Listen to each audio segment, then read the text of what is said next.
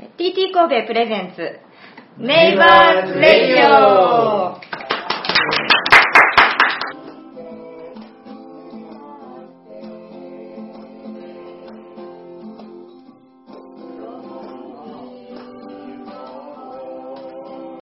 ケリーです。TT 神戸プレゼンツネイバーズレディオ神戸発次の世代のために持続可能な社会を目指し神戸で活動する愉快な隣人たち神戸ネイバーズを紹介します。え今日のネイバーズは辻秀俊さん。はい。何てお呼びしたらいいですか？ニックネームはありますか？いや、特にはないんですけど。じゃあ今日は仮に辻さんにしておきます。はい、じゃあ辻さんです。こんにちは。ちゃんとみたいえ？ひでちゃん。ひでちゃん？ひでちゃんいや多いからな。ひで、ひでちゃん？ひでちゃんにしますかじゃあ。じゃあひでちゃんで。すいません、慣れ慣れしくてはい。えっと、前回のミーティングからご一緒させてはいいただいていますけれども、はい。えっと、前回ちょっと見せていただいたんですけれども、ひでちゃんさん、ひでちゃんさん変だな、ひでちゃんは、えっと、太陽光パネルのはい。制作をされているということで、いちょっと自己紹介を含めそこら辺の詳しいお話もお聞かせいただけますか？はい。えーっと、辻秀俊と申します。えーっと、今現状はですね、先ほどご紹介いただいたように、えーっと、太陽光パネルを作っています。まあ、あの、家の上にあるちょっと太陽光パネルとはちょっと毛色の違ったパネルなんですけども、薄くて軽い形で、ちょっと若干曲がるというパネルを作っています。まあ、あの経歴はいろいろなとこことを、まああのう営業もやってたり、えーまあ、もともと農学部出身なので農作業みたいなこともやってたりとか、いろいろしたんですけども今現状はそういうことをやってます。まあ、あの基本的にはインターネットで販売してますのでまたあのご興味あれば見ていただきたいと思います。はい。えっと、なんて検索したら出てきますか？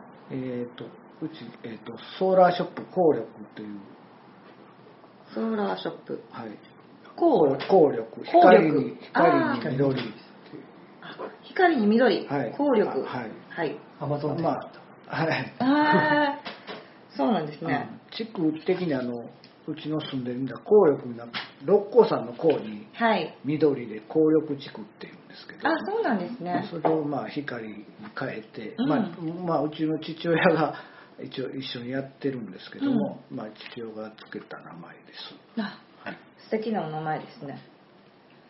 え、いつからこういう活動されてるんですか、えーっと震災がある半年前ぐらいからあ震災がきっかけというわけではなく。なくて、まあ、その前にちょっといろいろ仕事が辞めるという話になった時に、はいまあ、あの父親がもともとあのそういう地球温暖化の防止活動員とかそういうのをやってたあ、のでそうなんですね。で、まあ、太陽光にもいろいろあの興味があったみたいで、うんうんまああのそんなんでそうそういうのをしてみないかという話があって、うん。やろうかということでやってるんですけども、うんうんうんはい、実際にこうパネル見せていただくと本当に薄くってね軽いんですけど大体こういうのって主に用途としては何に一番使用されてるんですか、まあ僕らが一番よくあのあれな災害時まあここでは災害時、ここの間みたいな地震があった場合のとか、あとはまああの野外であのなんていうのかな。あのテントとかああいうところで使うとかですね、うんうんうんあとは、まあ、あのちょっと狭い場所、えー、とマンションのベランダとかマンションの家いる方はあんまり太陽光なんてあんまりあの関係ないわと思っておられる方も多いと思うんですけど、はい。あのまあ、太あのマンションでもその従来型の,、まあ、あのガラス基板のやつを買って、うん。あの使っておられる方もおられるんですけども、うん。かなり重たいし、うん。あのマンションだと、まあ、一応ベランダありますけどベランダだとちょっとあのすぐに火が陰ってしまってなかなかできなかったりするのでうんこれがあのうちのだとある程度かけて、まあ、あの物干しとかにかけてずっと照らすことができたりとかするのであ軽いですもんね、だからそういうので、まあ、多少狭い場所でも活用ができるかなという部分があるので、うん。そういうことでも使っていただけるかなと思ってるんです、この今持ってきてくださってるサイズがこれ何センチぐらいですか？これは15センチ角ぐらいですかね。ね。これより大きいのとかも作れるんですか？はい、まあ、一番うちで最大で60センチ角ぐらいのですね。それでまあ30ワットですので、大体、えーっと LED 電球、えーっと5ワットとか、まあ、あれやったら80ワットとかっていうパネルでだと、あの LED 電球だとまあ3時間とか、えそれぐらいつけれるって感じですね。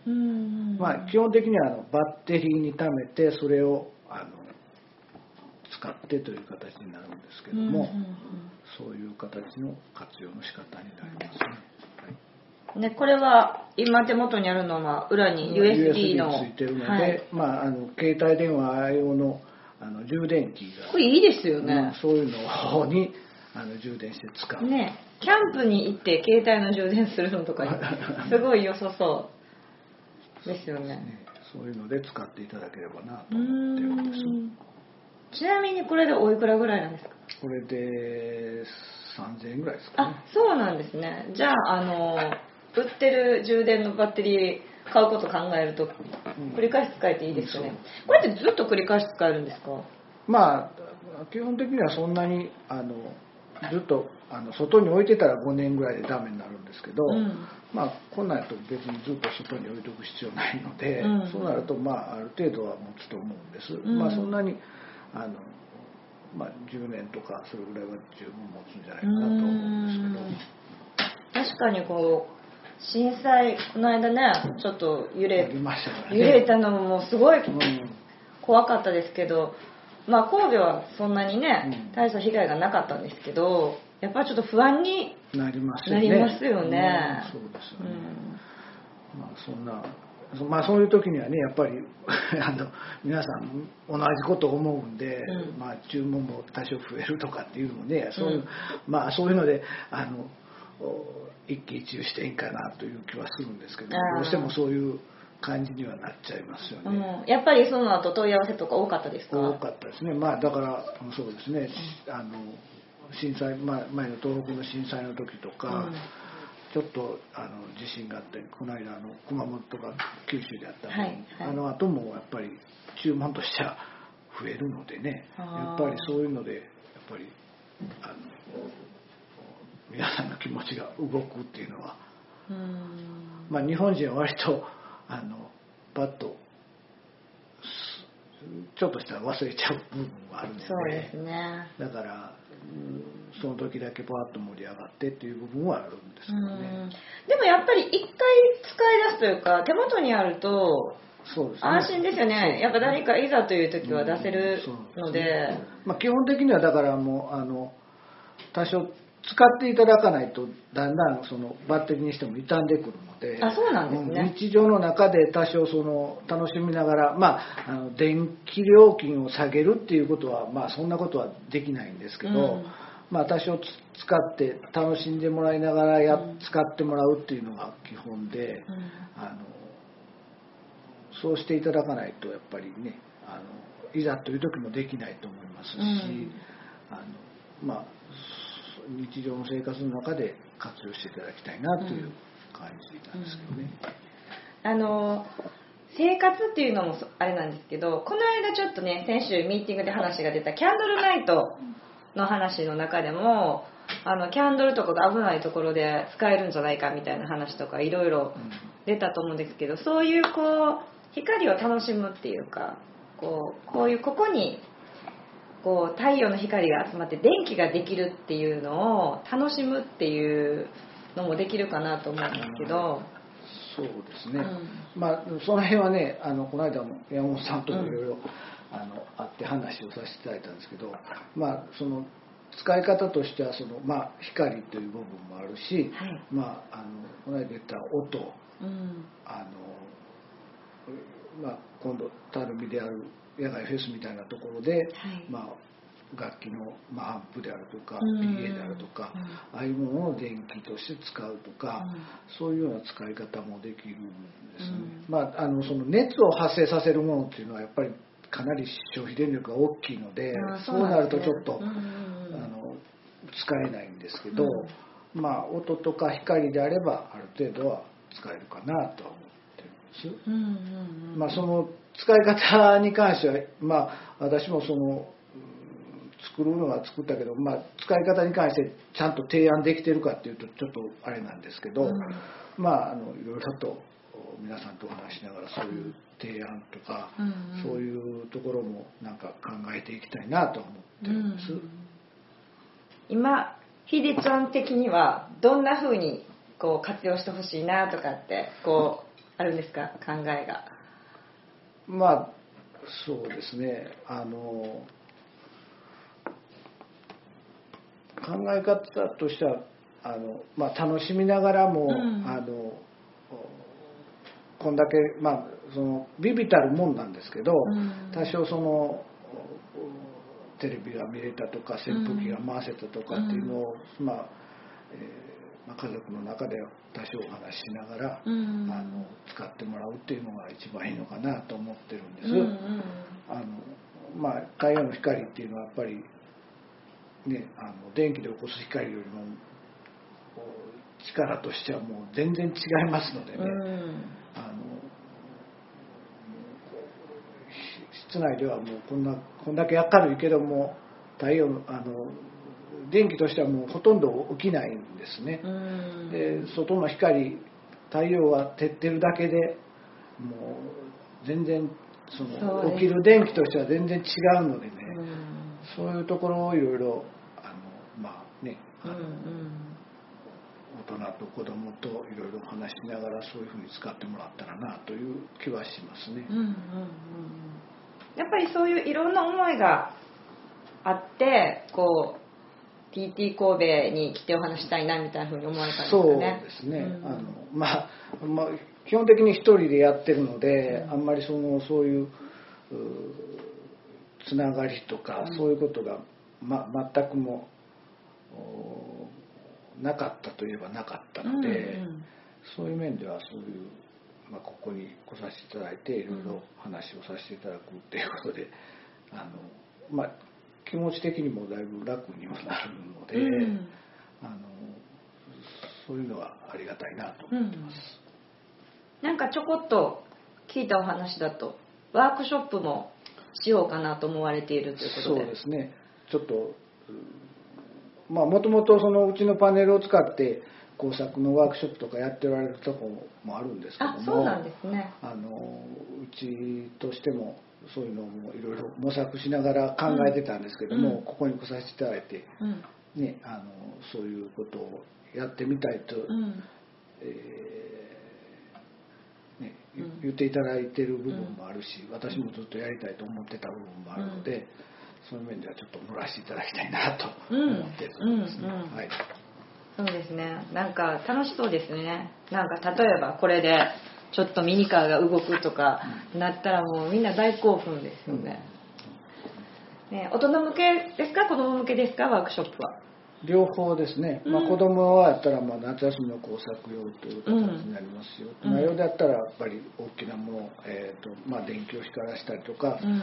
あの普通の一般の生活の中で使えるようなもの使い方も含めてね、うん。まあ、大体そのあの皆さん使い方自体、まあ、ちょっと難しいと思っておられる部分もあると思うので、うん。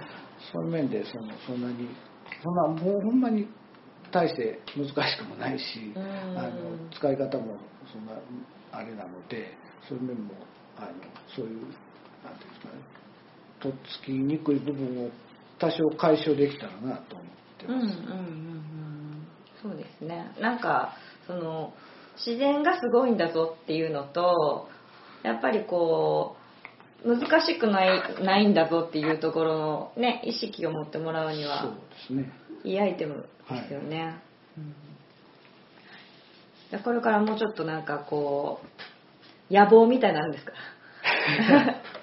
いやもうまあそれはだからこれを使ったねいろいろな製品ができればいいんかなと思ってるんです、うんうん。だからそのまあ僕一人で考えるとやっぱりなかなかそういうデザイン的にもそうやしあの使い方もそうやし、うん。あのいろいろなそういう発想が生まれてこない部分もどうしても出てくるんで、うん。使っまあこれあの多少凝りかま凝り固まってる部分もあるのでね。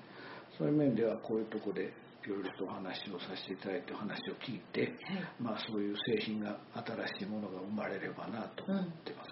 ありがとうございます。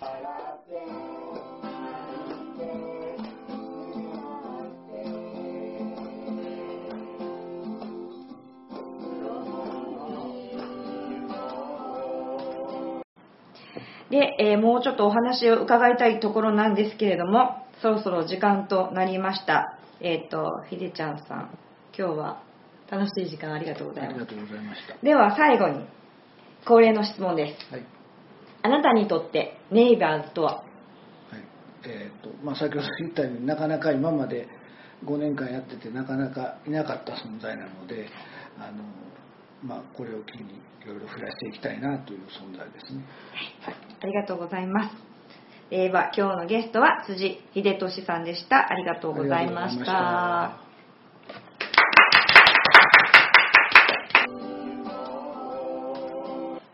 TT 神戸プレゼンツネイバーズレイディオ」今日はそろそろお別れです。えーこちらのレイディオの詳細は、えー TT 神戸の Facebook、その他 SNS で、えーっと、ご覧いただけます。えーこちらは、えー YouTube に上がってますので、まあ、何回目かな、これ。